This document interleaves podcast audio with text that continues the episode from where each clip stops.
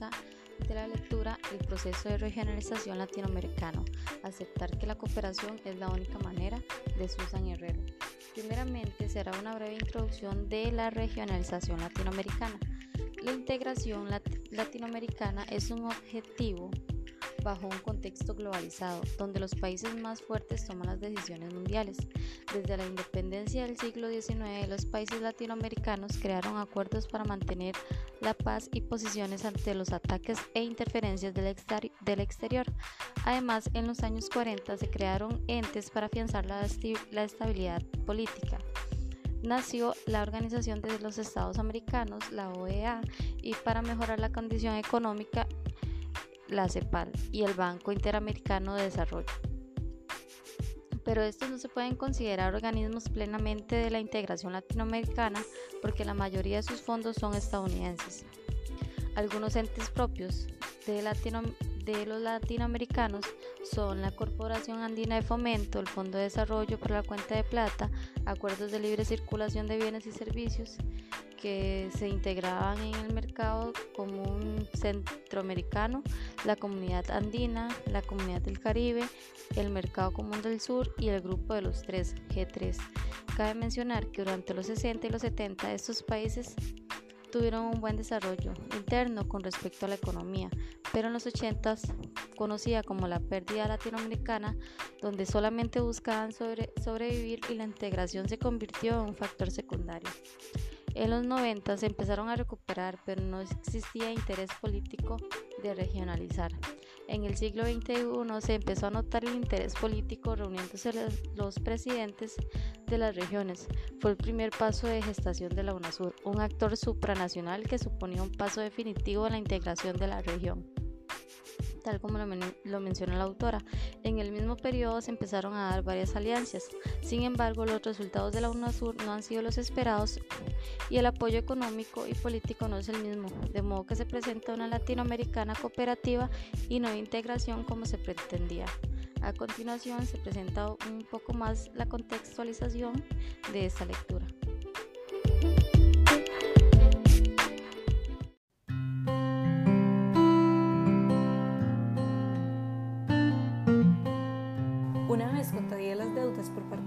Países latinoamericanos frente a bancos internacionales se condenaron a sí mismos para poder tener acceso a los planes de salvamiento propuestos también por estos bancos.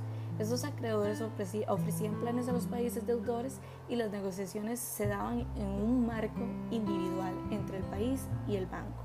Siendo así, se aplastaba el sujeto colectivo de la articulación y la defensa que se venía defendiendo con la integración y se actuaba para el beneficio de la supervivencia independiente de cada país y no al apoyo de diversos países de la región. En ese sentido, el apoyo se apaga. Esas mismas políticas condicionadas por parte de los bancos internacionales favorecían unilateralmente a los Estados Unidos, creando así una desigualdad en contraste con los países latinoamericanos. Y ese mismo efecto de la bonanza económica se buscaba intensificar a través también de los tratados, de los tratados y de los acuerdos. Asimismo, también con las áreas de libre comercio, como el área de libre comercio. La regionalización empieza a ser dividida y dictada por los grupos, los acuerdos y los tratados de corte internacional y comercial que trazan unos países con otros, independientes de su condición latinoamericana y separados de su integración en una región unificada.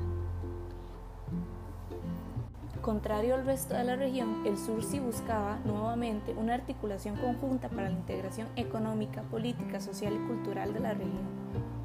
En algunos otros países se levantaba un movimiento político y económico que buscaba alejar a Estados Unidos de la región. Algunos países latinoamericanos empiezan a tener un predominio de gobiernos de izquierda con líderes afines a las ideas de la regionalización.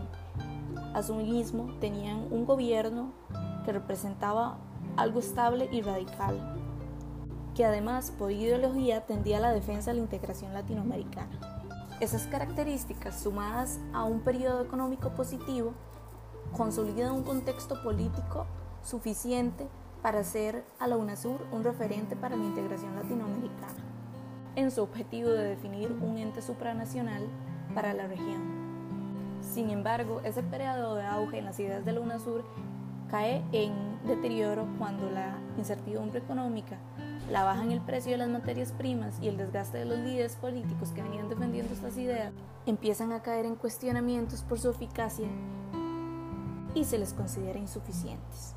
Entonces se vuelve a ubicar las ideas de la integración unificadas en la UNASUR en un plano olvidado y rezagado. Esa situación específica habilita la entrada al regionalismo subalterno, caracterizado por una menor integridad, una mayor superficialidad y una búsqueda de alianzas cooperativas en grupos con modelos de desarrollo diferentes, vinculados al comercio.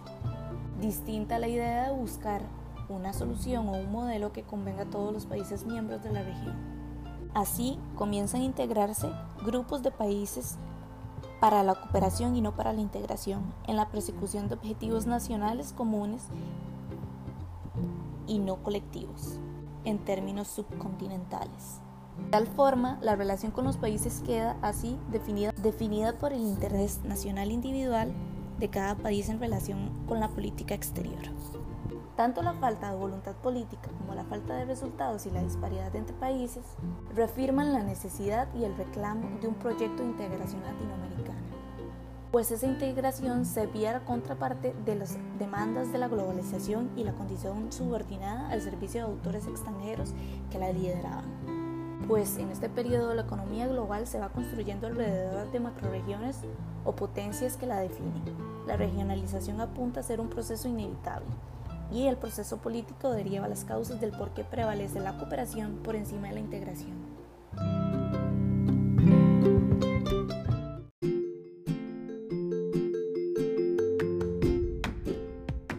Al ser la Unión Europea el mejor ejemplo de la integración exitosa, sirve para hacer un modo de comparación entre el modelo de la Unión Europea y el modelo latinoamericano sacando a la luz la diferencia elemental de contar con la planificación y la gestión y el diseño de las políticas integrales, a través de resultados capaces de reducir las desigualdades y las brechas entre los países de la región, en búsqueda de defensa de ventajas y beneficios para todos.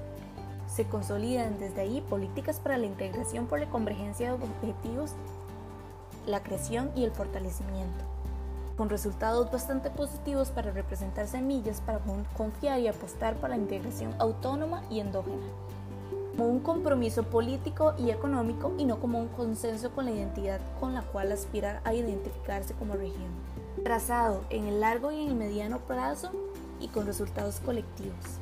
Políticas construyen así la estructura de su propio desarrollo, que son solo posibles si se trabajan desde lo regional. Parte contraria, Latinoamérica concentra su objetivo de integración en lo meramente económico y en el mejoramiento de las condiciones para el comercio, la energía y el transporte.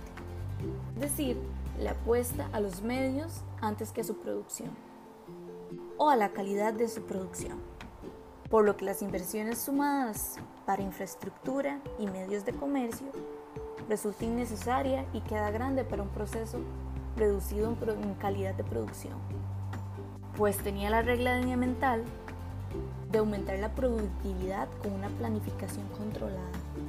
El texto relata como herramientas para el establecimiento de un ente supranacional de integración en América Latina cuestiones como cadenas de valor, división de actividades de acuerdos e indicadores y objetivos, productividad nacional, sustitución de importaciones, objetivos políticos y sociales, compromisos y no cooperación, en cuanto a tener cuidado de que no resulten parciales o de acuerdo a intereses propios o nacionales, más que regionales. Políticas construidas partiendo de esas herramientas deben contar con procesos de planificación cuantitativa y de gestión para el alcance de resultados, es decir, con un compromiso de seguimiento. A su vez, debe sumarse un presupuesto definido, objetivos preestablecidos, planificación medible y cuantitativa, herramientas de medición, valoración y seguimiento, y objetivos más allá de la declaración de intenciones, es decir, un compromiso con la regionalización. Pues, como lo demuestran los hechos, la cooperación es un recurso insuficiente.